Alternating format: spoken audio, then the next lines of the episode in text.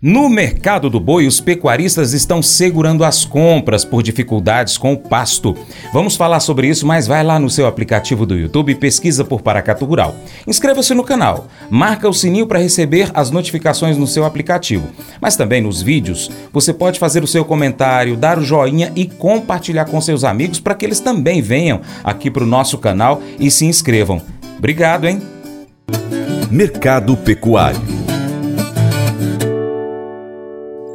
A semana de 6 a 10 de novembro foi marcada por negociações acima da referência média em alguns estados brasileiros para a arroba do boi, como São Paulo e Mato Grosso do Sul.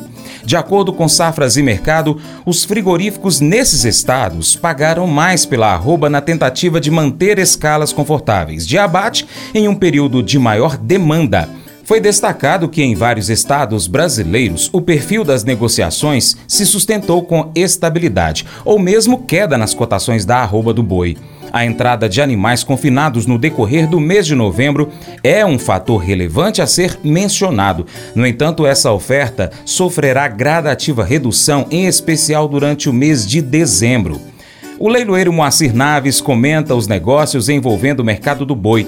A ausência das chuvas tem prejudicado a pastagem e, com isso, alguns pecuaristas têm freado as compras desses animais.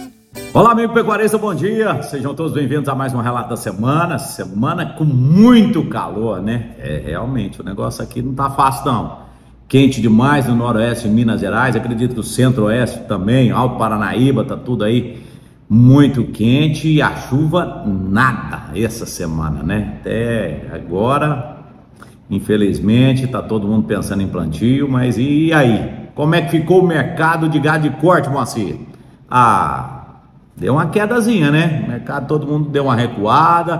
Pera aí, deixa eu ver como é que tá. Eu tô sem passo, já era para ter dinheiro? Não, dinheiro ainda tem. Todo mundo ainda tem uma resbarbazinha. Mas tem um detalhe: sem comida o gado não adianta comprar. E aí o que, que, é que aconteceu? Deu uma despencadazinha. O que, que é que acontece? Bezerro Nelore já não dá conta de vender 300, aquela zerrada boa, bom. Mais difícil vender. O comprador tá meio sumido esses dias, deu uma trancada na varanda, como se diz o outro, ficou lá meio respaldado, falou assim: não, deixa sair o passo primeiro, tô esperando uma chuva.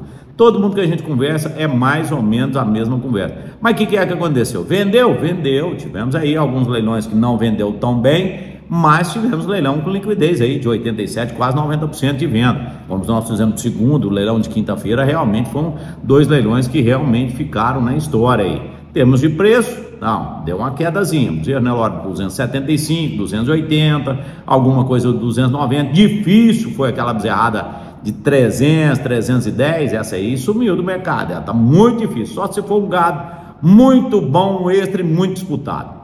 E aí realmente você consegue passar da casa dos 300. Mas a grande vantagem é que tá tendo liquidez. E quando tem liquidez, o mercado vai andando.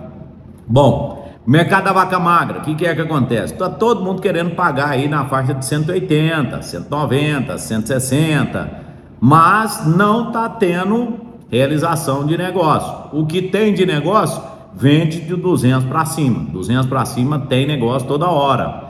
Então, assim, o, o produtor dessa vaca magra também está segurando e aí o mercado tem um pouco mais duro. Tem essa semana tivemos a procura aí de muitos criadores de vaca magra, mas eu já adiantei, ó, menos 200 o mercado já não, não aceita. E aí sim aconteceu. A bezerra, a bezerra realmente deu uma queda também é, comparativo com, com o bezerro Nelore. Ela deu uma, queda aí, caindo na casa dos seus 200, 210, alguma coisa de 215 reais arroba. E o mercado ainda está aceitando, ainda vendendo aquela bezerrinha de 4 arroba, 850 reais, 900 quando muito. Muito mais do que isso, um arroba a mais você consegue mil, mil e cinquenta. Então assim, o mercado está um pouco mais é, retraído durante essa semana. Acredito que a partir do momento que bater umas chuvas, der aí uns 10, 15 dias depois dessas primeiras chuvas aí, começa a ter uma pastaria, o pessoal já começa a ter uma visão totalmente diferenciada. Mas o mercado ainda está ainda parado ainda, falta de questão de chuva. Bom, essa é a grande reclamação que eu tenho durante a semana. Mas o mercado segue firme e forte, o mercado boi gordo ainda está instável, tem gente que procura boi gordo na região e não acha. Então, assim, já vai aí para o final do ano, a gente caminhando aí, o frigorífico precisa de uma demanda maior, até mesmo para para mandar essas carnes para o exterior agora, janeiro, fevereiro, esse negócio todo, então o pessoal precisa ter uma liquidez maior. Então tá todo mundo correndo atrás. O mercado segue firme e forte.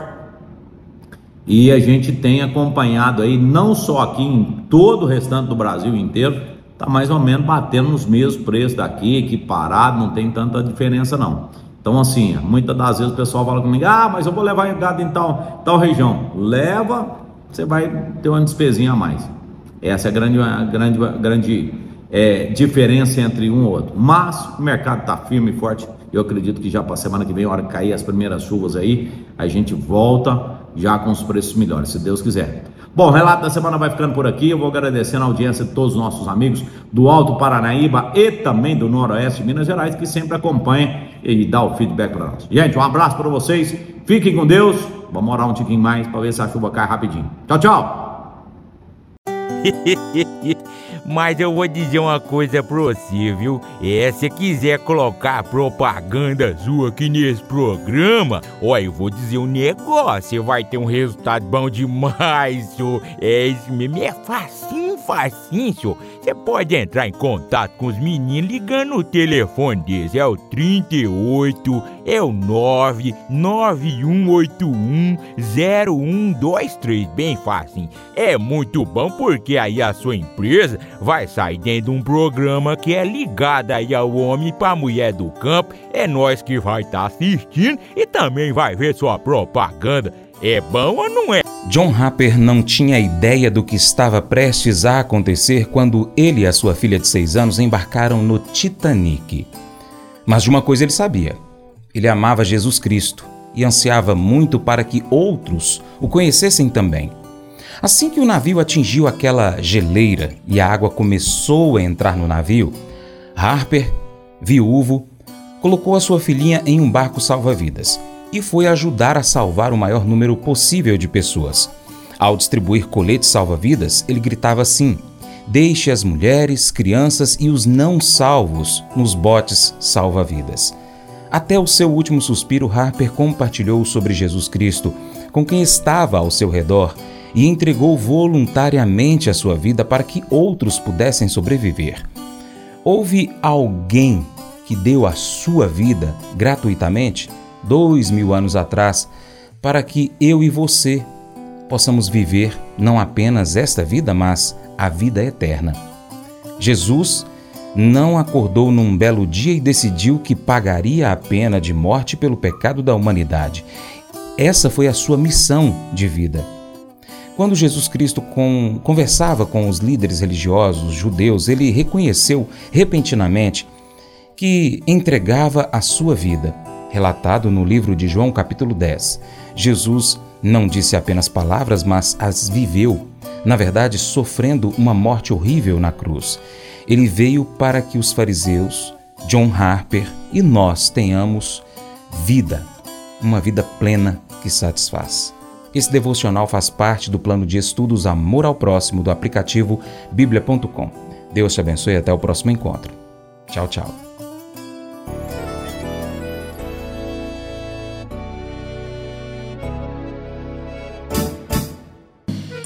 Acordo de manhã para prosear no mundo do campo, as notícias escutar. Vem com a gente em toda a região com seu programa Paracatu Rural.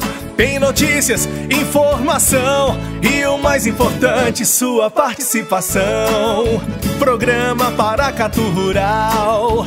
Programa Paracatu Rural.